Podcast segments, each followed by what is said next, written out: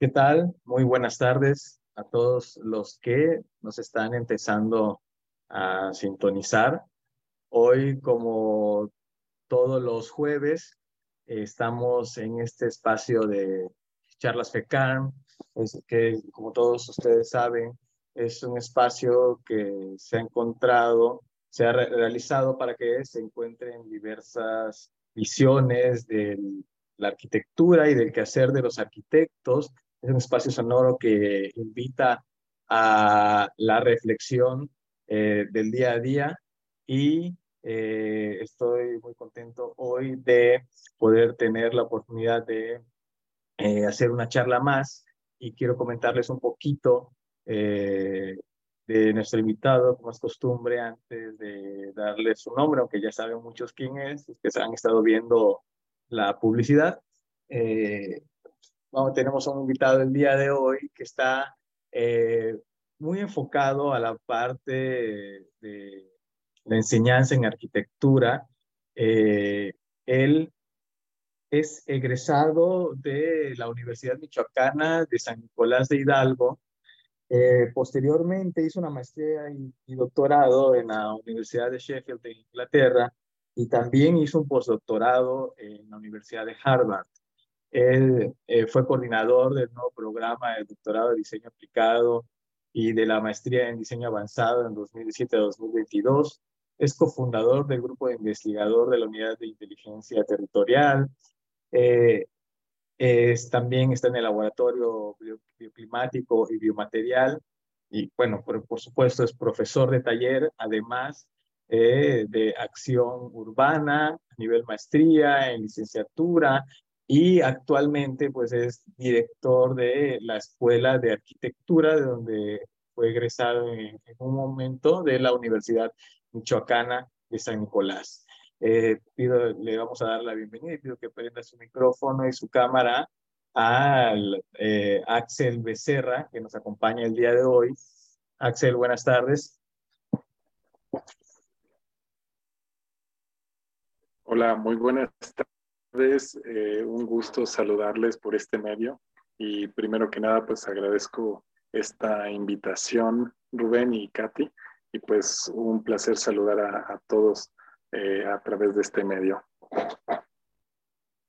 No, de qué a ti, gracias por, por aceptar la, la invitación y por estar eh, compartiendo con nosotros en este foro tu experiencia, en la parte académica y sobre todo que hoy eh, eh, que estás con nosotros, has decidido dedicar ese tiempo a, a este tema que se me hizo súper interesante, ¿no? El reto de dirigir una escuela de arquitectura un año. Estás eh, comenzando ya en, en, una, en, esta etapa nueva para ti, que es ya dirigir la escuela. Ya has estado dando clases, este, formando parte de, de, laboratorios de desarrollos de eh, de, de nuevas metodologías, pero ahora ya estás encabezando, ¿no? Ya estás al frente de...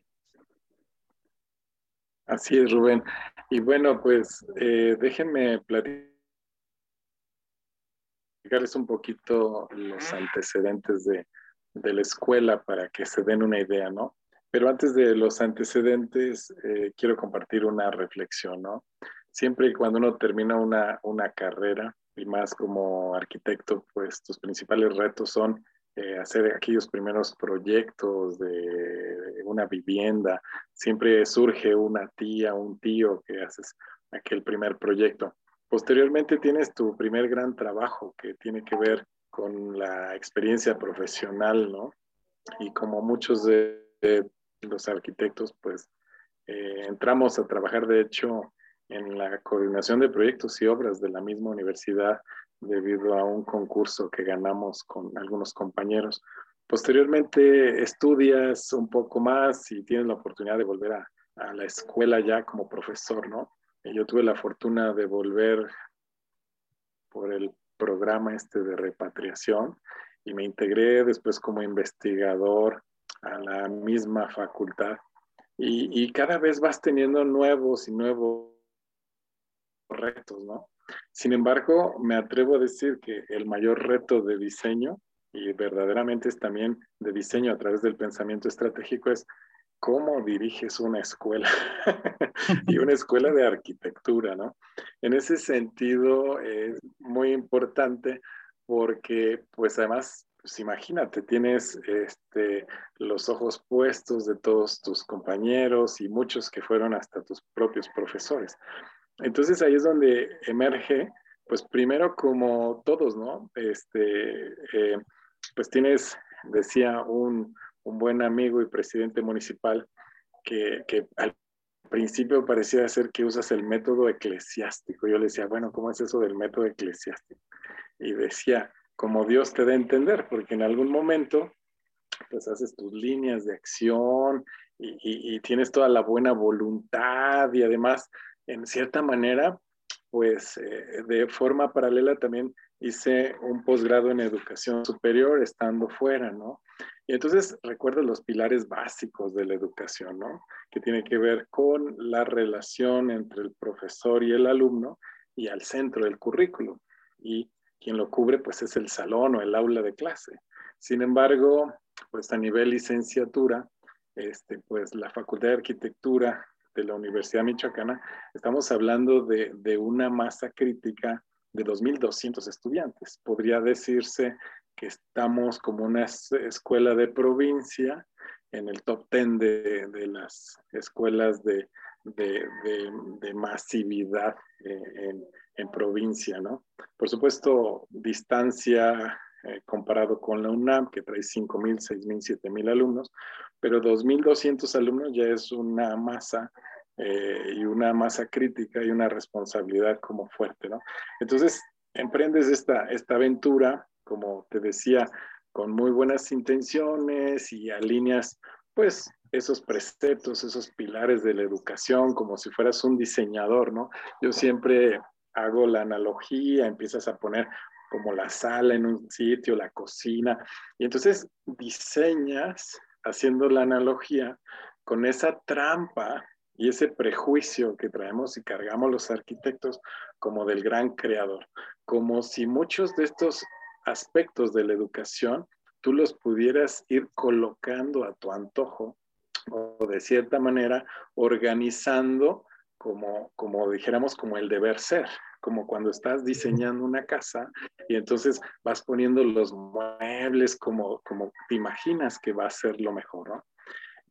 Y entonces, cuando vas entendiendo ya la mecánica, decía otro muy buen amigo desde la parte de, la, de la parte de la política, porque hay una política dentro de una institución. Y, y bueno, teniendo 2.200 estudiantes, más de 170 profesores y más de 40 administrativos, es un pequeño mundito que además, como muchas escuelas, tiene un, pequeño gobierno, tiene su consejo técnico. Y en esa gran abanico tienes una gran diversidad y más lo que es una universidad pública, ¿no?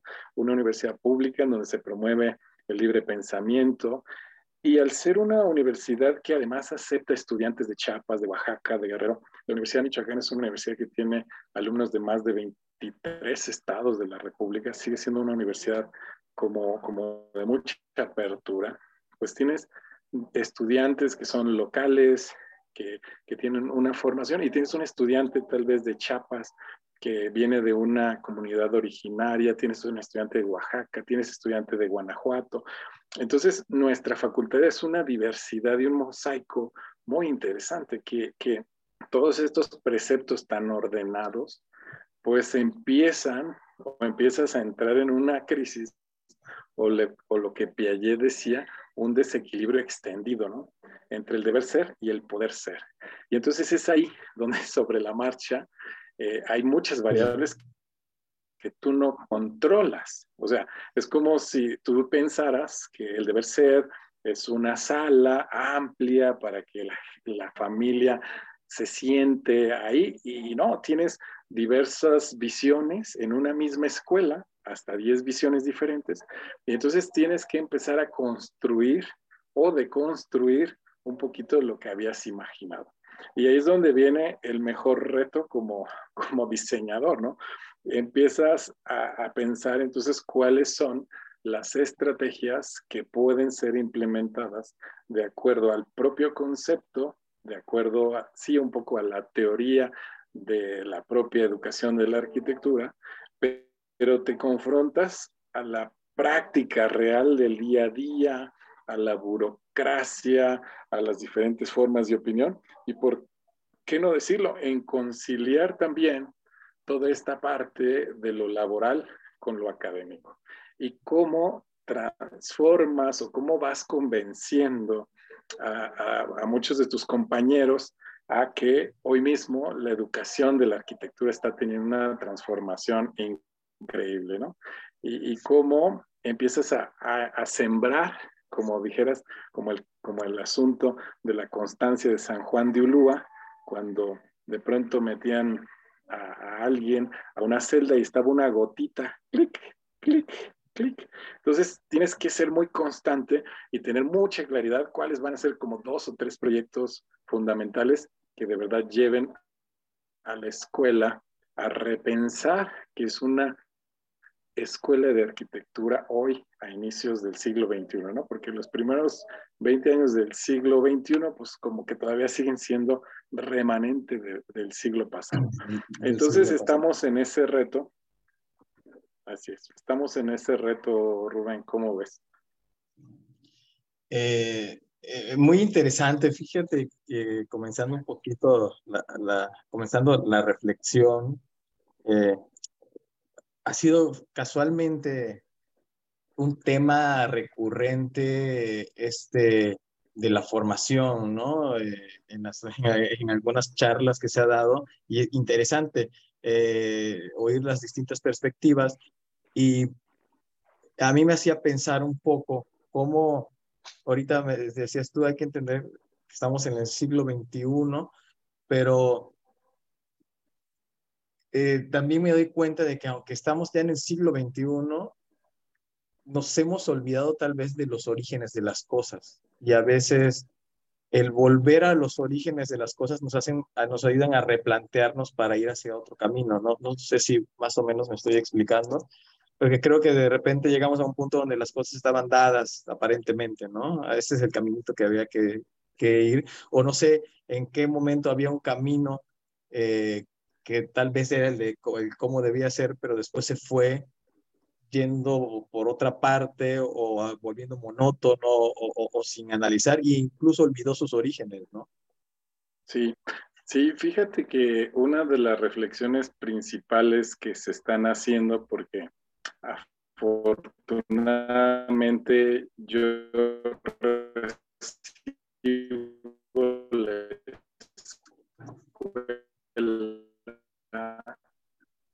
con la renovación de un nuevo plan de estudios. Entonces, me toca el ver cuáles deberían de ser las nuevas habilidades, cuáles deberían ser las nuevas materias, etcétera, etcétera. Y entonces dar el salto de ese currículum teórico a una verdadera revisión, a una verdadera aplicación del conocimiento, lleva, lleva bastante tiempo. Y entonces eh, debemos de entender también que estamos viviendo otros momentos históricos en donde eh, estamos después de la post-pandemia, estamos también con estudiantes que aprenden diferente y, y de pronto coincido con que hay habilidades básicas tradicionales que no podemos olvidar y que tenemos que recordar, ¿no? Cómo es esa habilidad y esa capacidad del estudiante de saber representar esta realidad que estamos viviendo, de saber precisamente eh, una habilidad de manejar el espacio. Entonces sí está viendo una revisión de cuáles siguen siendo habilidades básicas y cómo en los últimos 20 años se eliminaron muchas materias que tenían que ver eh, con esa relación de la mano y el cerebro y, este, y cómo parte del pensamiento tiene que seguir de cierta manera sin romantizar, como dice Yuhani Palasma, pero sí hay ciertas habilidades que eh, si tú te metes simplemente al AutoCAD o te metes a la computadora, porque empezamos a entender que muchos eh, estudiantes hoy quieren diseñar dentro de la computadora y, pierden la capacidad de la escala. Entonces, eh, hemos, de cierta manera, este, delineado como, como cuatro grandes bloques de habilidades que los estudiantes hoy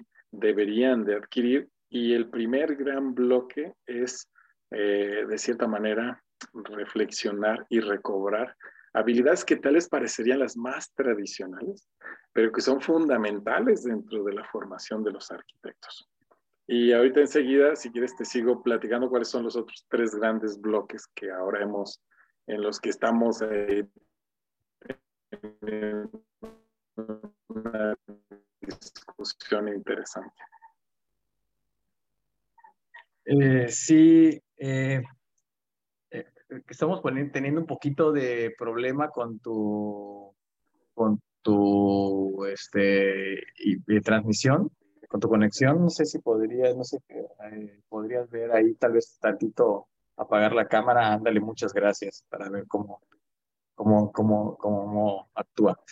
Eh, fíjate, sí, digo, me, me, gustó y me encantó esto que decía, pues estábamos hablando de que la reflexión de, de hacia dónde vamos decía yo, era entender de dónde venimos.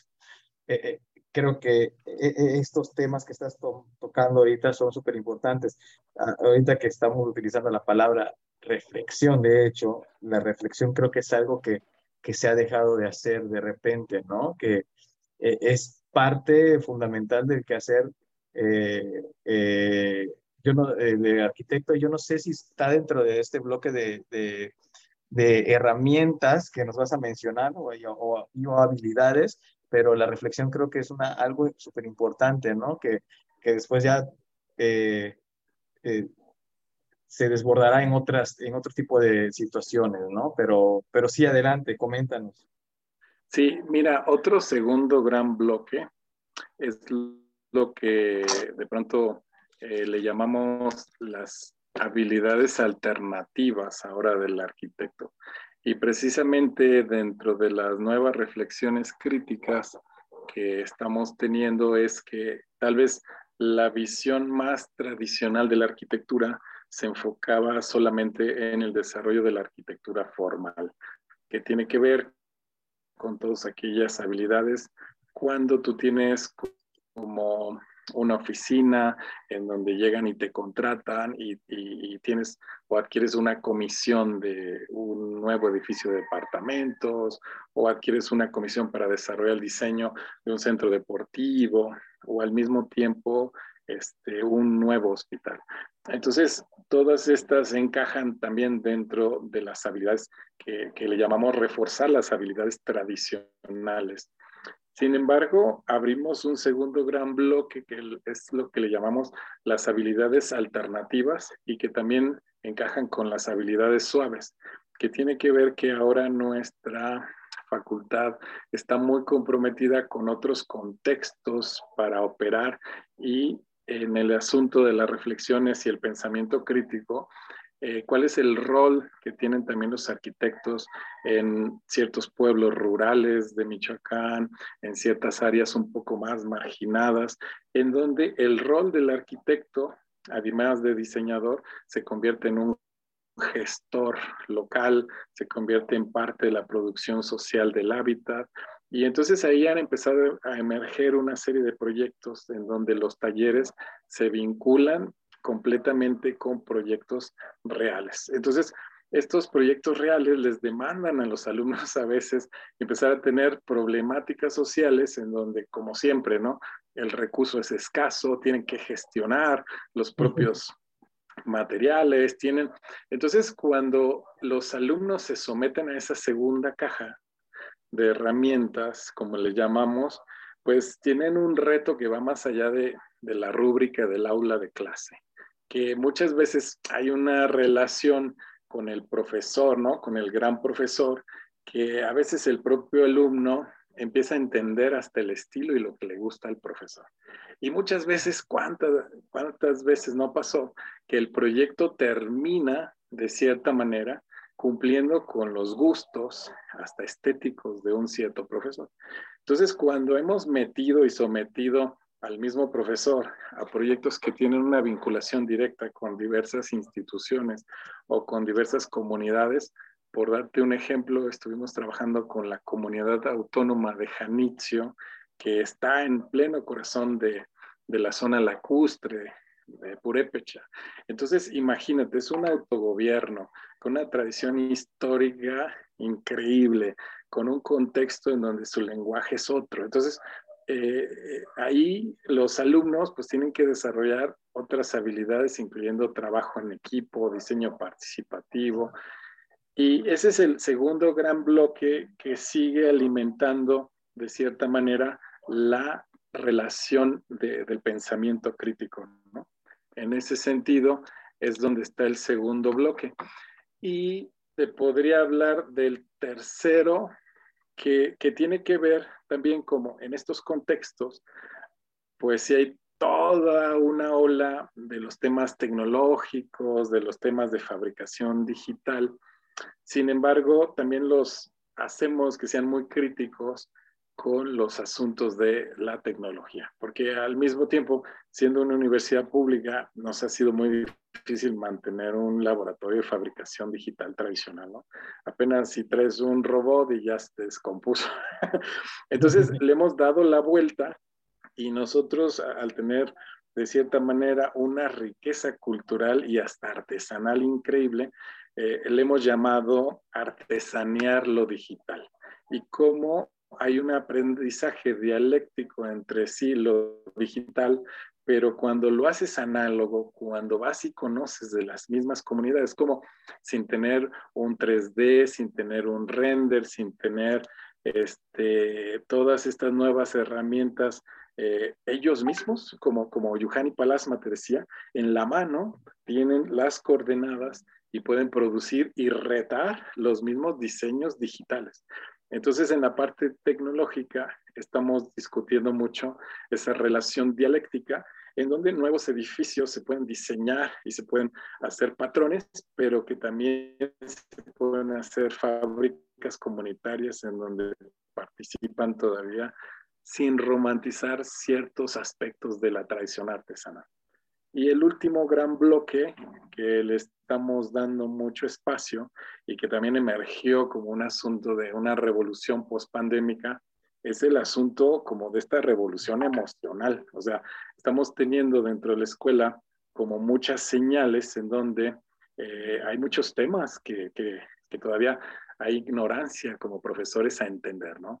Temas de género, temas psicológicos que brotaron de manera muy intensa en la pospandemia y que además son como, como temas ya más comunes dentro de las nuevas generaciones, que, que más allá de, de, es como, como alfabetizarte un poco qué es lo que están hablando las nuevas generaciones. Y para eso, alguien que es increíble, cómo puedes entender Sigmund Bauman con su modernidad líquida y luego hace este libro de amor líquido de las emociones y diversa interpretación. Entonces, en ese último bloque, pues tenemos un programa integral de alumnos que estamos intentando entender básicamente cuáles son precisamente los propósitos, las pasiones, y, cómo precisamente dentro de la propia escuela hay una serie de, materias complementarias que permiten como, como el desarrollo de esas otras habilidades hasta suaves, ¿no? Que, y, yo te podría resumir que esos son como de implementar dentro del nuevo plan de estudios. De todo esto que, que, que nos mencionabas por ahí, eh, eh, viendo algo de, eh, de, lo que habías hecho y información tuya, me encontré con una publicación donde mencionabas por ahí algo de explora la creatividad o, o esta parte de la creatividad que puede venir derivada de la reflexión, ¿no? Como en este primer año de, estar tú ya al frente de, la escuela, ¿cómo, cómo te ha, a un, a un año de estar al frente de esta escuela, cómo te ha ido con este tema de, de, invitar a alguien, puede ser a la reflexión cuando realmente pues estás comenzando, ¿no? E, es muy difícil a veces que nosotros cuando estamos como estudiantes en un inicio, entendamos de qué se trata el tema de reflexionar, ¿no? Pero, pero veo que es algo que, que, que tú estás empujando este, fuertemente, ¿no? Sí, fíjate que de hecho una de las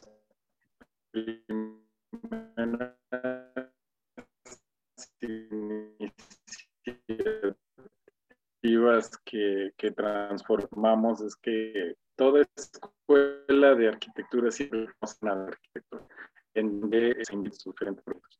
Entonces se llama el Festival de la Creatividad. Y, y, como además hoy las nuevas generaciones este, se aburren mucho como de estar en una conferencia ya de una hora y media, porque hoy, hoy las nuevas generaciones tendrías como casi que pegarlas en cinta en la silla este, para que no pierdan la atención. De hecho, los modelos hoy de interacción pues empiezan a ser un reto para mantener la atención del alumno. Entonces, lo que, lo que hicimos en este primer festival fue más bien muchos talleres que rompieran un poco también como el modelo tradicional del arquitecto gran creador. Y lo que hicimos fueron más bien un modelo como más estilo taller masterclass, en donde el arquitecto les hablaba sobre esos procesos de prueba y error, como si entendieras el detrás de cámaras de esa fotografía bellísima y que los diferentes arquitectos empezaran a hablar más este, eh, empezaran a hablar de cierta manera más sobre sus procesos creativos, ¿no? Y, es así que lo que empezó a suceder fue que los mismos arquitectos empezaron como, como más enfocarse en los procesos, más allá de empezarse a enfocar ah, solo sobre los objetos. Entonces, eh, algo que empezó a suceder fue empezar a entender que los procesos creativos, pues son esos, son procesos y no es el arte como de la gran genialidad, sino se requiere constancia, disciplina, prueba y error.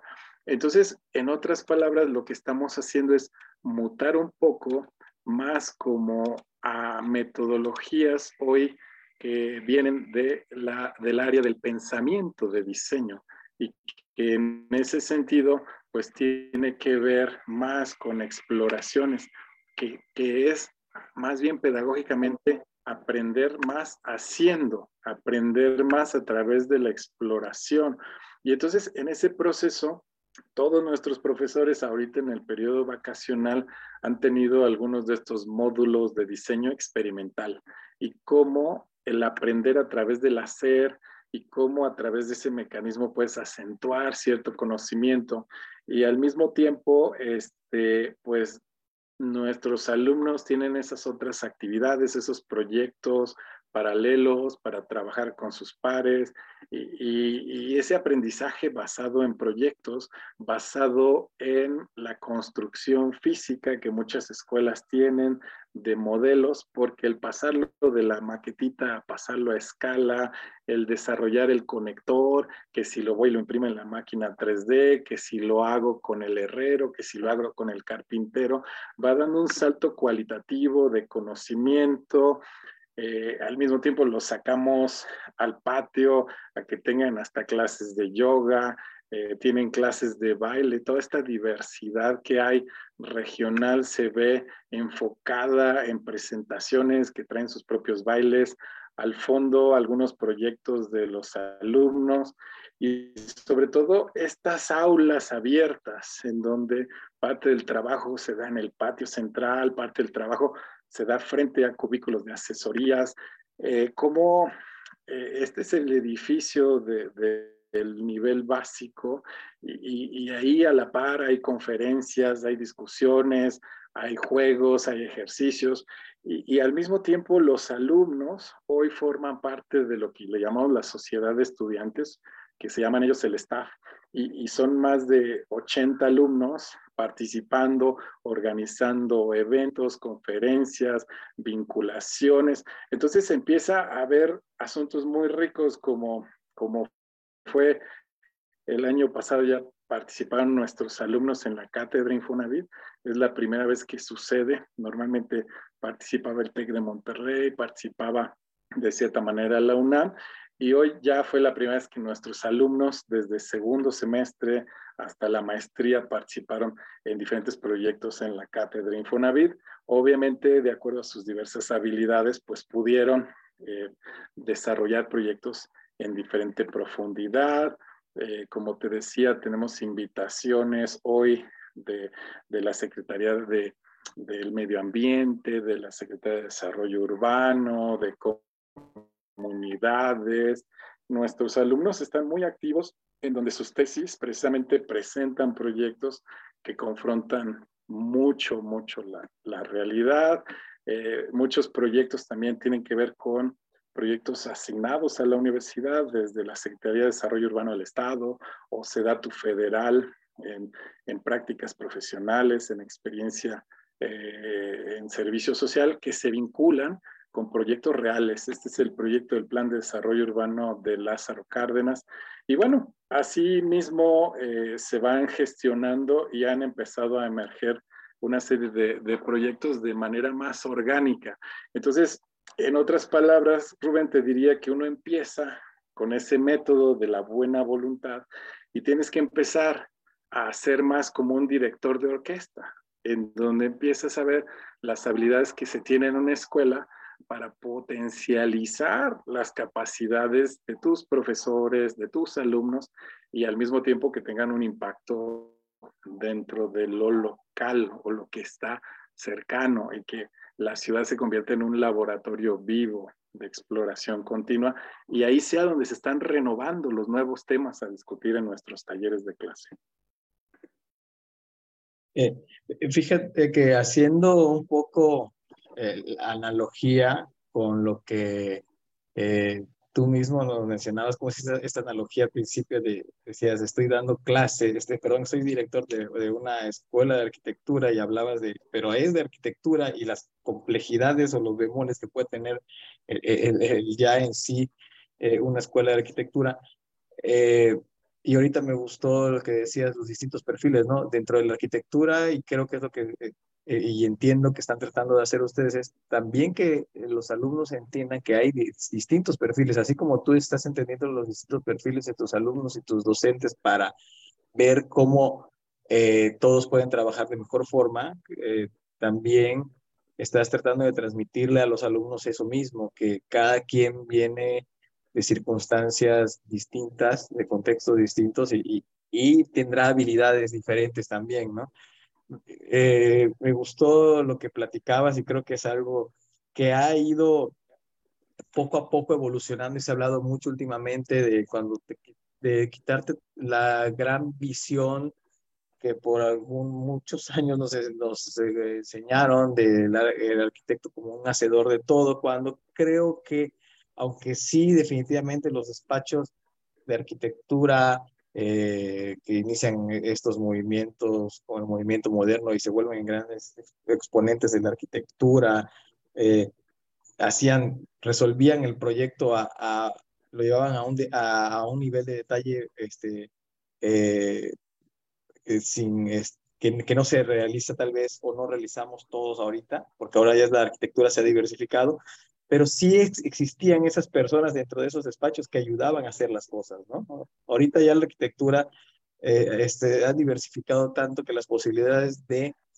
de la sede, del quehacer del arquitecto eh, son grandísimas, ¿no? Y, y, lo padre es que los chavos entiendan que eso existe. Y siempre ha existido, tal vez que antes no, no veíamos la película completa, ¿no? No sé cómo, cómo, cómo lo ves tú. Y fíjate que Sí, el gran reto que estamos teniendo en nuestra escuela, precisamente al cambiar de un nuevo plan de estudios, es que el nuevo plan de estudios se estructura eh, primero y segundo semestre como un nivel básico, de tercero hasta sexto semestre como un nivel profesional, y el séptimo, al, el séptimo, octavo y noveno es el que le llamamos el de acentuación del conocimiento o el especializante. Entonces, a partir del año pasado, un alumno de nuestra facultad, después de pasar el nivel básico y el profesional, el séptimo semestre ya lo puede escoger. Eh, puede escoger una diversidad de, talleres que están abarcando en tres grandes escalas, ¿no?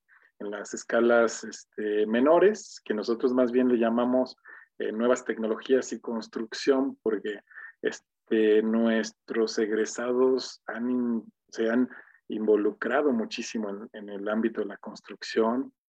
De hecho, hay muchos también en el ámbito de innovación de materiales, y también en esa escala menor de nueva tecnología hay muchos egresados trabajando ya en diseño más bien de aplicaciones digitales y en muchos temas de, arquitectura digital y arquitectura virtual. Entonces, ahí tenemos talleres como de menor escala eh, y, y, en nuestra escuela no, no hay como grandes especialistas en diseños de interiores o en diseño gráfico. Entonces, nuestras escalas menores están más hasta en temas de desarrollo de biomateriales con hongos, con bacterias y, y estos temas por la relación que tenemos hasta con la Escuela de Ingeniería Química y con la Escuela de Ingeniería Eléctrica por programación.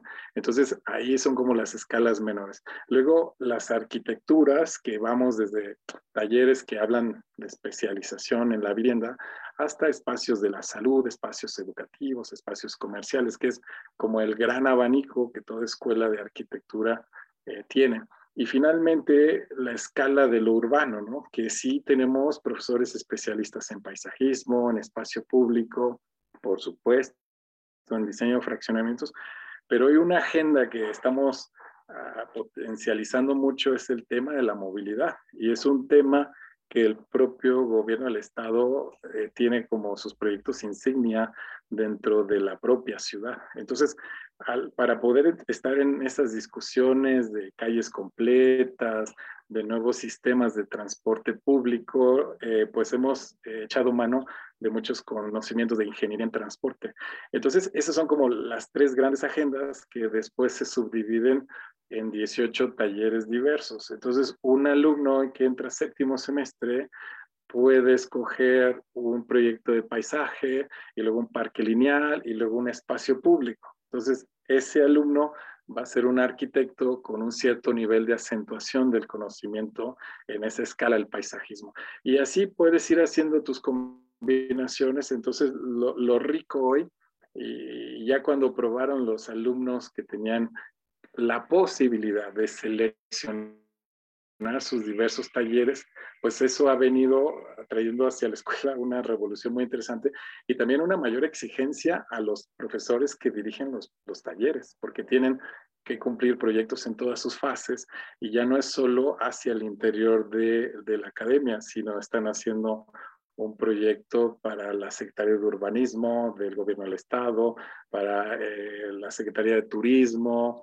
Eh, ahorita eh, un profesor acaba de ganar eh, la licitación para hacer un club de playa en la costa de, Michoacán. Entonces, este, esta dualidad que después de cinco años de, de prueba y error en este nuevo modelo, pues se les pudiera dar a los estudiantes no solo el título de licenciatura, sino aparte un, extra de, que tengan una especialidad. Eh, y, y, tal vez la escuela por 25 años ha tenido una especialidad muy robusta que tenía que ver con la restauración de sitios y monumentos en zonas patrimoniales, que es la que hasta el momento está muy consolidada. Y ahí que ese es un buen ejemplo de cómo tendríamos que consolidar esas líneas terminales. Pero bueno, estamos en ese proceso y como propio profesor que yo soy, pues yo quiero llevar a mis alumnos más a temas experimentales. Entonces, ¿cómo haces esos acuerdos colectivos? ¿Cómo además de las diversas agendas, por ejemplo, las tesis tendrían cinco elementos que toda tesis deba de tener, independientemente de la escala, ¿no?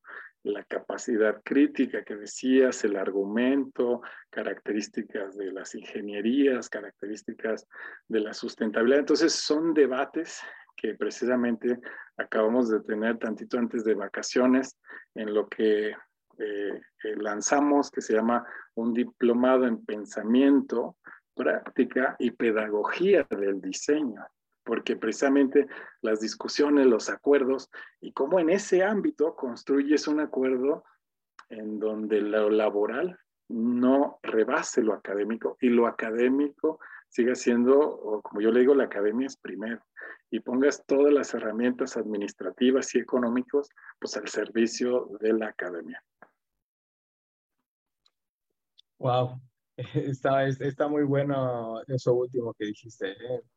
Definitivamente esta parte académica que, que aunque hay quienes este, estamos más vinculados que otras personas a la parte académica, creo que es algo parte del perfil de alguna manera del arquitecto, ¿no? Esta parte académica, esta, esta parte de tener eh, un conocimiento un poquito más que los demás, o sea, esta parte de la reflexión, y, y, ahorita que tú lo dices, darle importancia a este tema eh, y que sea lo más importante estando en, la universidad, ¿no? Que la, la, administración, la parte administrativa sea la que te ayude a poder lograr lo que quieres, ¿no?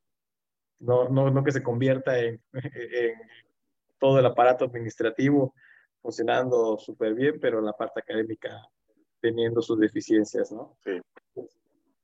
Sí, eh, yo, yo, te diría que ese ha sido el, el, mayor reto, Rubén, porque además, por otro lado, cada vez las uh, instituciones públicas tienen niveles de auditoría y, de revisiones fiscales más altas. Entonces, por un lado, tienes que estar discutiendo en cumplir que cada compra de cada televisor, del internet, este, pues esté bien justificado, al mismo tiempo tratando de que tú como director eh, no hagas ninguna violación al contrato colectivo de todos tus profesores, que de cierta manera, además de, respetar sus derechos, pues construyas un ambiente laboral humano, digno. Y, ahí haciendo un paréntesis, yo creo que todas las universidades a nivel nacional tienen el grave problema de que ahorita no hay nuevas clases de tiempo completo, no hay titularidades, o sea, la precarización de la educación es un tema muy de recursos. Obviamente la Universidad de Michoacán está en el top 5 de déficit fiscal y de que siempre vamos a desaparecer por los temas que no debes de olvidar, sin perder de vista cómo puedes decirles a tus compañeros, a ver, creemos una burbuja de certeza laboral con lo que tenemos y de todas maneras dejemos un espacio para pensar en, el proceso pedagógico, en enseñanza, en renovar, en refrescarnos, porque muchas veces pues nunca estudiaste como, como pedagogo, siempre fuiste como un arquitecto que se educó en las obras y que entonces sí tenemos ahí un salto, una, un vacío que tenemos que ir rellenando, ¿no? Y entonces a mí me gusta muchísimo cómo Piaget y sus teorías de cómo se genera el conocimiento te van explicando cómo es importante de, entender la, educación de la arquitectura y su pedagogía. Por eso el diplomado hablamos primero de cómo piensas, cuál es tu, tu filosofía como arquitecto, cuál es tu posición personal, luego cómo la congruencia te ha hecho que practiques esa teoría y al llevarla a la práctica, ya estás hablando de praxis, de, ese conocimiento adquirido que tú te lo asimilas y de ahí la praxis puede volver a formar la teoría. Y después el reto ahora como directores, ¿cómo pasas de la teoría a la praxis que es un gran profesional, y ese profesional, ¿cómo es un buen profesor?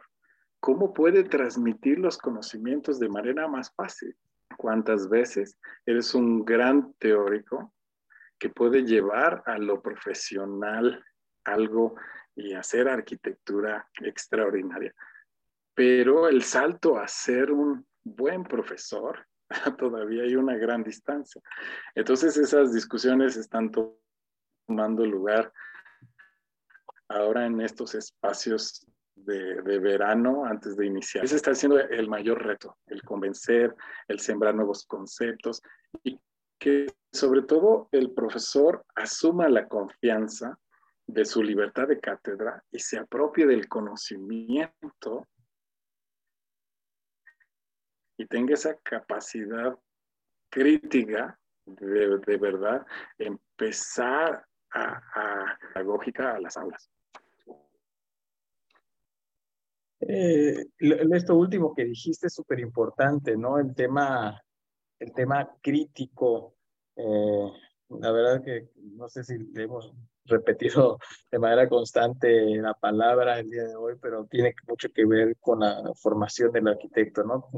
Definitivamente nos tenemos que formar eh, seres críticos, que estén pensando siempre, reflexionando. Y me gusta también cómo lo enlazas con el que hacer, porque también, porque la arquitectura es hacer. Y en algún momento, claro, hubo como esta, este deslinde mucho también del, por el lado académico y no tanto con el que hacer, el, el hacer de la arquitectura o el que hacer de la arquitectura, que es en sí, como lo decías, ya es complejo, ¿no? Eh, lograr estar en estos dos mundos que forman parte o que son parte de la formación de un arquitecto, en, eh, la parte intelectual o académica y la parte del hacer, porque la arquitectura es, eh, es hacer, es casi este, artesanal, ¿no? Como dicen ahora, porque siempre ha sido así, pero en algún momento nos perdimos en el camino. Entonces, ¿cómo, cómo hacer este match entre esas dos cosas. Yo creo que estábamos, y, entiendo también lo que tú estás haciendo, y creo que muchas personas ahorita están en esa búsqueda de reconexión entre eh, eh, la parte eh, reflexiva, intelectual de la arquitectura, la teoría, y el quehacer de la arquitectura, el hacer arquitectura, el practicar, ¿no? El, la, la, de la, de la praxis. Ese es un tema muy padre que, no hay que dejar de lado, que es un reto definitivamente, ¿no? Ahora, eh, finalmente retomas lo que decía un poquito al principio, decía, retomas, estás tratando de retomar las cosas básicas de la arquitectura, ¿no? En, este, en este mundo tan moderno. Sí, sí, yo creo que ese es uno de los grandes retos. Eh, en cierta manera, un año de reflexiones sobre lo que se ha hecho y empezando con una autocrítica, pues yo te decía que primero llegas con mucho entusiasmo, con muchas ganas y quieres hacer muchas cosas. Y, la analogía que yo hago es como como cuando el equipo de fútbol mexicano gana la sub-17, ¿no? Como, como esa gran final en donde la garra, la pasión de esos jugadores, que aquel jugador que sale hasta vendado de la cabeza y gana el mundial, ¿no? Contra esa selección alemana ordenada, pragmática y que metodológicamente la selección alemana en los siguientes 20 años aparecerá 10 veces en las finales. Y para que vuelva a pasar, que la selección mexicana pase o llegue otra vez a esa gran final y la gane, pues va a volver a pasar como todo este tema así de pasional, de dramatismo latinoamericano. Entonces nosotros estamos intentando mutar a una serie de indicadores básicos y, también con, con, la ley de Pareto, si queríamos hacer, no sé, 20 cosas, hoy nos vamos a centrar en las dos o tres cosas que pueden tener el mayor impacto para concentrar los esfuerzos. Y esos esfuerzos estarán dirigidos por una serie de indicadores. Por ejemplo, ¿por qué nos está bajando el índice de titulación? ¿Qué tenemos que hacer? ¿Qué estrategias y qué acciones concretas? ¿Y cómo le conectamos el dinero? Entonces, pasar de ese método eclesiástico, de, pues, con buena intención, como Dios me da a entender, a pasar a, un, a un rigor mayor dentro de la educación y la práctica de la arquitectura que nos permita precisamente como, como ya dentro del aula, utilizar el aula como tu propio laboratorio de investigación, cambiar un poco las metodologías, ver si al cambiarla si se te titulaban 10 alumnos de 18, ahora subiste el indicador, ¿por qué el índice de reprobación?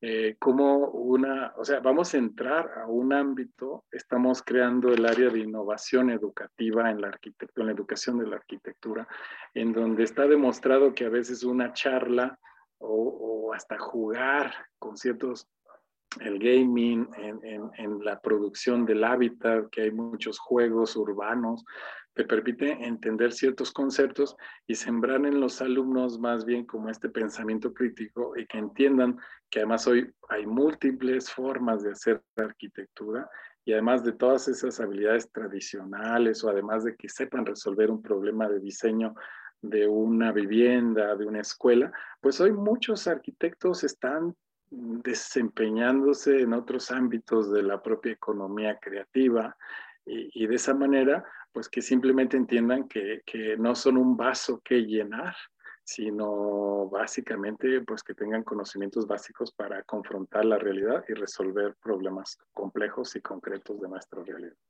Entonces ese es el gran reto y bueno, eh, la verdad es que a pesar de esta sacudida de un año, y si tú ves como esta gran institución, como un proyecto de investigación de tres años más, pues todavía nos faltan seis vueltas más, porque somos semestres, entonces cada semestre es una vuelta y es un proceso más bien cíclico, orgánico, incremental.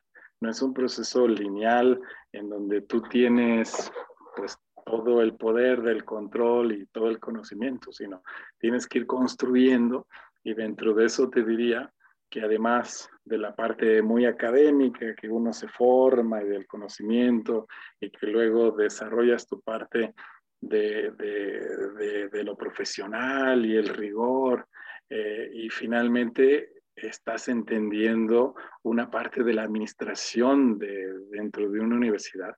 Hay una capa que nadie nos dice que es la política interior de una propia escuela y es un mundito y es política, y es hacer tal vez una política académica, pero política de construir acuerdos, de, de, construir con la inteligencia, equidad laboral y los ambientes humanos y cordiales dentro de una propia institución para construir una visión y una misión colectiva es un gran reto. Y nosotros estamos muy contentos de que en estos cursos de profesores que participaron más de 100, pues ya logramos al menos construir una visión colectiva y una misión colectiva, que esperamos sea un espejo motivador para muchas estrategias y acciones concretas. Y, de todo lo que mencionaste, hay una palabra que, que tenía yo así en la punta de la lengua a punto de mencionar, y, pero tú lo dijiste, ¿no? La capacidad de resolver problemas, ¿no? También eh, nuestra profesión es tan increíble, eh, tiene tantas aristas, o sea, tiene parte de, indiscutiblemente, sí, del arte, eh, la creatividad, la tecnología, pero no hay que olvidar el servicio de qué está, ¿no? Y, y, finalmente partimos todos de una necesidad, de una problemática que atender, de un problema que resolver, y entonces regresamos al pensar, ¿no? Entonces tenemos que pensar y reflexionar. Me, me, me, encantó finalmente que, que le remataste con eso. Eh, no sé si alguien de los que nos acompaña, que queda por ahí todavía con nosotros, eh, tiene algún comentario respecto a todo esto que hemos dicho hoy, que a todo lo que nos ha compartido Axel sobre su experiencia, eh, en, después de un año de estar ya al frente de una escuela de arquitectura, alguna recomendación, qué, qué piensan, están de acuerdo o no, qué pasa con el retomar estos básicos que mencionaba Axel de, de, la formación del arquitecto, estas habilidades. Eh, va por ahí para la mayoría, cómo lo ven desde, desde sus ciudades y sus estados, los que nos ven eh, en toda la República Mexicana, ¿no? Eh, digo, y hay alguno que otro que esté por ahí, que esté fuera del país. Sería, sería interesante poder escucharlos, ¿no? Pero yo creo que definitivamente la, la tendencia de lo que a mí me ha tocado ver va mucho por, por este camino que tú estás planteando ahorita, ¿no?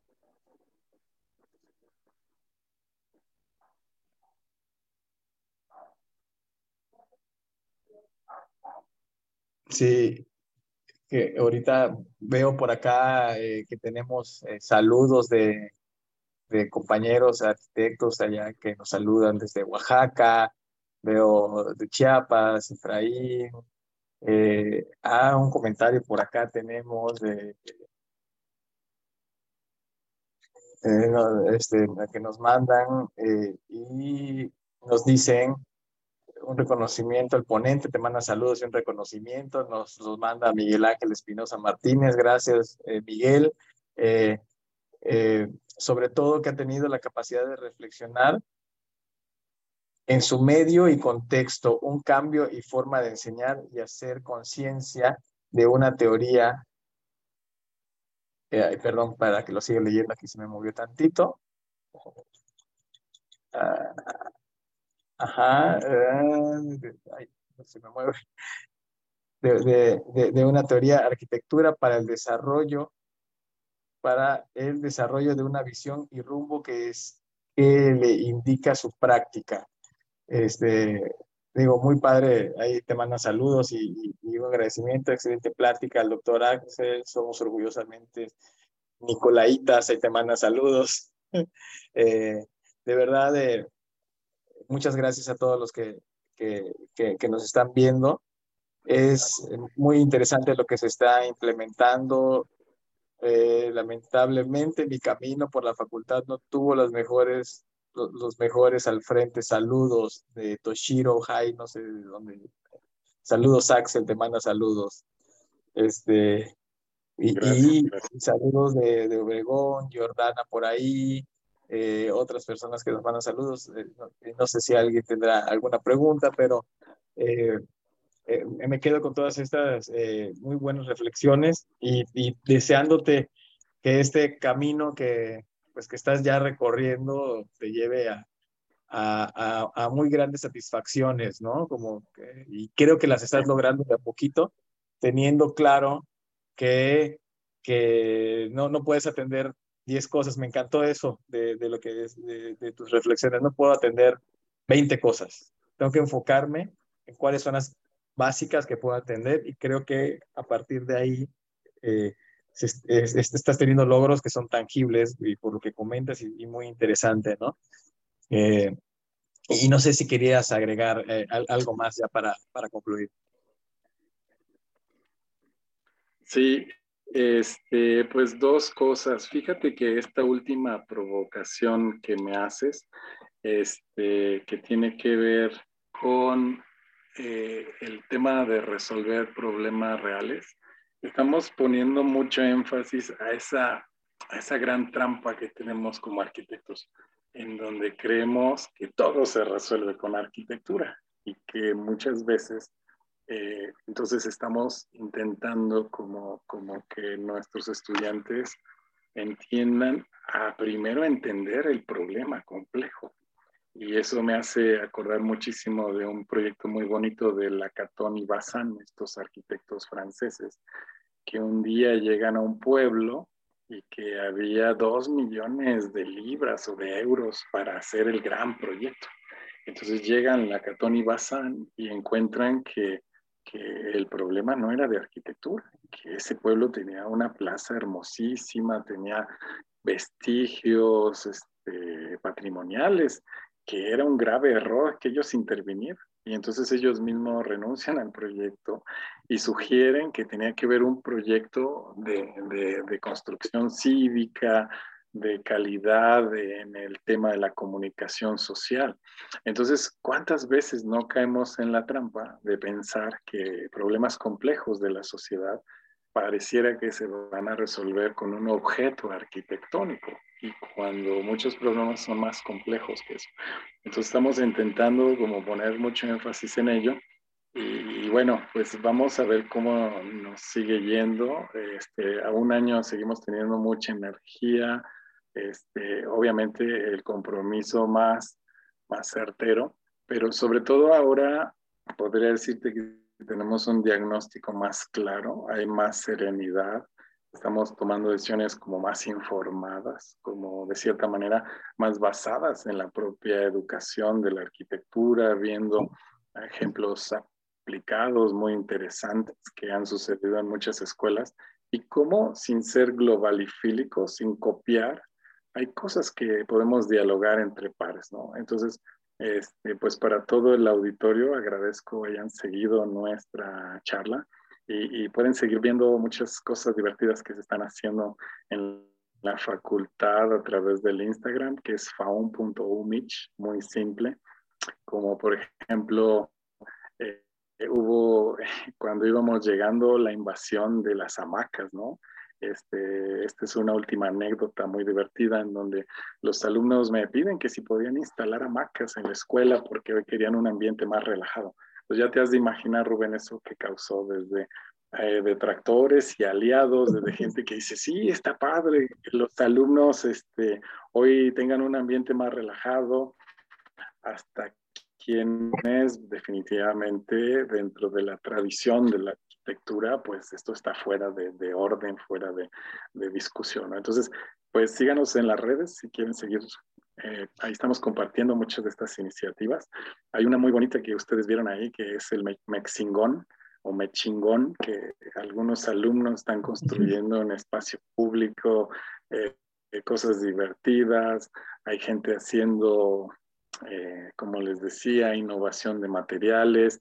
Tenemos una alumna que se metió así como paracaidista en, una, en un asentamiento de interés social, en esas casas abandonadas, la renovó este, para hacer una guardería con, con, la población, consiguió gestión de pinturas. Entonces están pasando cosas muy divertidas yo creo que esa es la parte bonita, que, que, que vayas como guiando o que vaya, se vayan hasta redefiniendo ciertos conceptos de la arquitectura misma, ¿no? Y sobre todo que a través de estos mecanismos pues haya múltiples o otras formas de hacer arquitectura. En ese sentido, pues nuestros alumnos son muy creativos y hay que seguirlos guiando y apoyando, sobre todo, y también con toda esa capacidad, con todo ese eh, entusiasmo y con toda esa fortaleza porque la verdad es que nuestros profesores eh, la han rifado de una manera brutal. Y, y, aprovecho este espacio siempre para hacer un gran reconocimiento a todos nuestros profesores que, que han creído en todas estas ideas y que están completamente comprometidos. Así es que pues aprovecho eso para cerrar esta entrevista. Muchas gracias. muchas gracias. No, fíjate que nos aparecen comentarios por aquí, todavía no nos quieren dejar ir, dicen por aquí Irma Mendoza, todo el apoyo, Axel, para el acompañamiento de esas nuevas generaciones, este, gran trabajo, Axel, saludos de Jorge Alejandro Magaña, o sea, este, padrísimo, Oliver Carvajal, saludos desde Cutzamala. Fíjate que por acá te quería hacer una pregunta. Eh, bueno, bueno, antes de hacerte la pregunta también te, te, quería mencionar eh, esto me gustó también, el, el no proyecto, ¿no? Cuando a veces la reflexión te dice que, que, que lo mejor que podrías hacer es no hacer un proyecto. Eh, eso, claro, va acompañado de una fuertísima carga reflexiva. Eh, no, no es nada más decir, no, no, no hay que hacer el proyecto, pero puede ser una posibilidad en algún momento eh, yo como anécdota tuve una, una, alumna que traía ahí un tema donde decía, eh, no, no, quería intervenir el espacio y traía sus razones. Y a lo último le decimos, ya después de que ella tenía que llegar a ese camino y reflexionar, le decíamos, pues tú pudieses haber dicho que el proyecto no era necesario, ¿no? Y lo justificabas y decías por qué para ti no era necesario. Y es importante que no siempre es llegar e intervenir y, e irrumpir, ¿no? Sino lo más importante primero es la reflexión que te lleve hacia sí o no necesitas ese proyecto, porque puede ser otras, que haya otras cosas que hayas que haya que mejorar, ¿no? Eso me encantó, eh, porque la arquitectura, más que construir, es construir ideas, creo yo. ¿no? Eh, fíjate, y la pregunta, perdón que me está emocionando con todo esto, es, tú, ese es ya a nivel personal, ¿cómo has logrado llevar la práctica eh, interdisciplinar, ¿no? Estás en el tema entre el diseño, la docencia y la dirección de una escuela y la investigación, porque estás metido en muchos ámbitos. ¿Cómo tú has logrado llevar todo esto?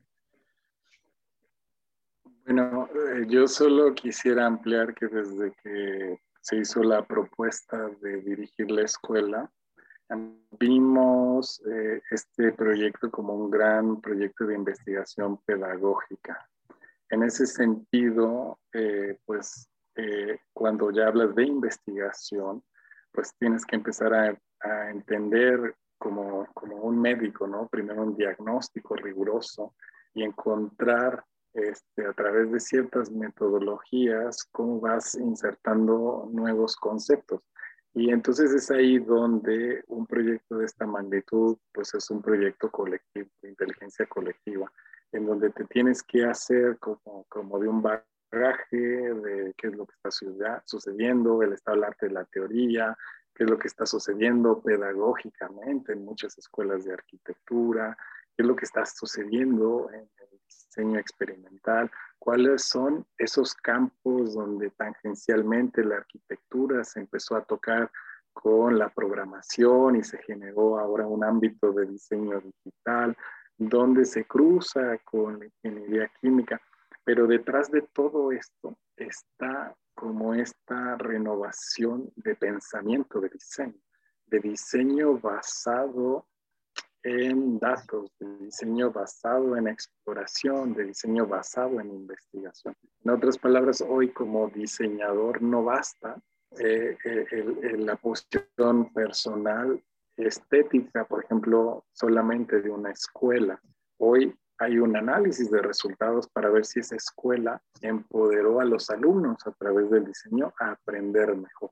Entonces están siendo unas tendencias que no son tan nuevas, pero que a México están ya llegando, implementándose, y es el diseño aplicado que, que precisamente permite como comprobar si el diseño está haciendo una contribución o no.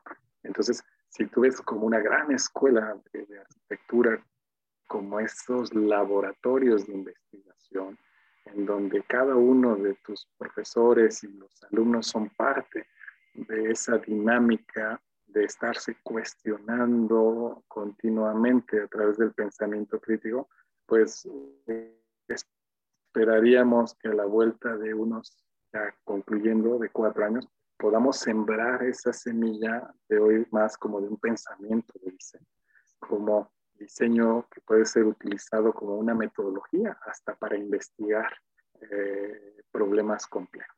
Y, bueno, pues todas estas actividades, como lo proyecto aquí, no podrían llevarse a cabo si no contáramos con un gran equipo de trabajo que respalda toda esta parte, si tú quieres, hasta filosófica en todo momento. Y, y sobre todo, de verdad que nuestros profesores con un apoyo incondicional volcándose, trayendo nuevas ideas. Y, bueno, pues ese ha sido un esfuerzo colectivo para ver materializadas muchas ideas y proyectos planteados. Un último ejemplo que te pongo fue que eh, en Michoacán la Noche de Muertos es como muy, muy importante y la Secretaría de Turismo este, invitó a los alumnos de arquitectura a presentar eh, en, en esta gran exposición, ¿no? Entonces, es, son los profesores los que definitivamente dicen, sí, sí, le entramos a este proyecto cultural, arquitectónico, social, etcétera, ¿no? Entonces, ahí se van como tejiendo, eh, pues, muchas áreas, ¿no? Entonces, pues, esperamos en los siguientes, pues, tres años, vamos por más. espero poderte volver a compartir qué más sucede en un año más, Rubén, y a todo el auditorio. Oye, no, pues, muchas gracias, y estaría padrísimo, ¿eh? Tener el, eh, el, un año más, ¿no? Eh, de, todo esto y todas estas reflexiones y toda esta aventura que, que, que, en la que estás encaminado. No, muchas gracias, eh, Axel, por tu tiempo, por, por compartir toda esta experiencia maravillosa con nosotros, tu visión, bueno, y, la visión no solo tuya, sino como comentas, que, y, eh, la visión de las personas y el equipo que te acompaña y, te ayuda, pues finalmente es parte de lo mismo. Esto es trabajo en equipo, ¿no? Arquitectura se hace en equipo, ¿no? Como muchas cosas en, en la vida. Y, muchas gracias por compartirnos todo esto. Eh, muchas gracias también a, todos los que nos acompañaron hoy, gracias a los que mandaron saludos, sus preguntas, sus buenos deseos, los saludos para Axel. Eh, y bueno, eh, gracias a, a, todos por, por habernos acompañado el día de hoy en estas charlas de CARM. Nos vemos el próximo jueves. y nuevamente estaremos aquí reflexionando sobre el quehacer de la arquitectura sobre el quehacer de los arquitectos y la arquitectura. Muchas gracias y hasta luego. Que pasen buenas noches. Saludos a todos. Buenas noches a todos y nuevamente muchas gracias Rubén y Katy por esta invitación. Muchas gracias.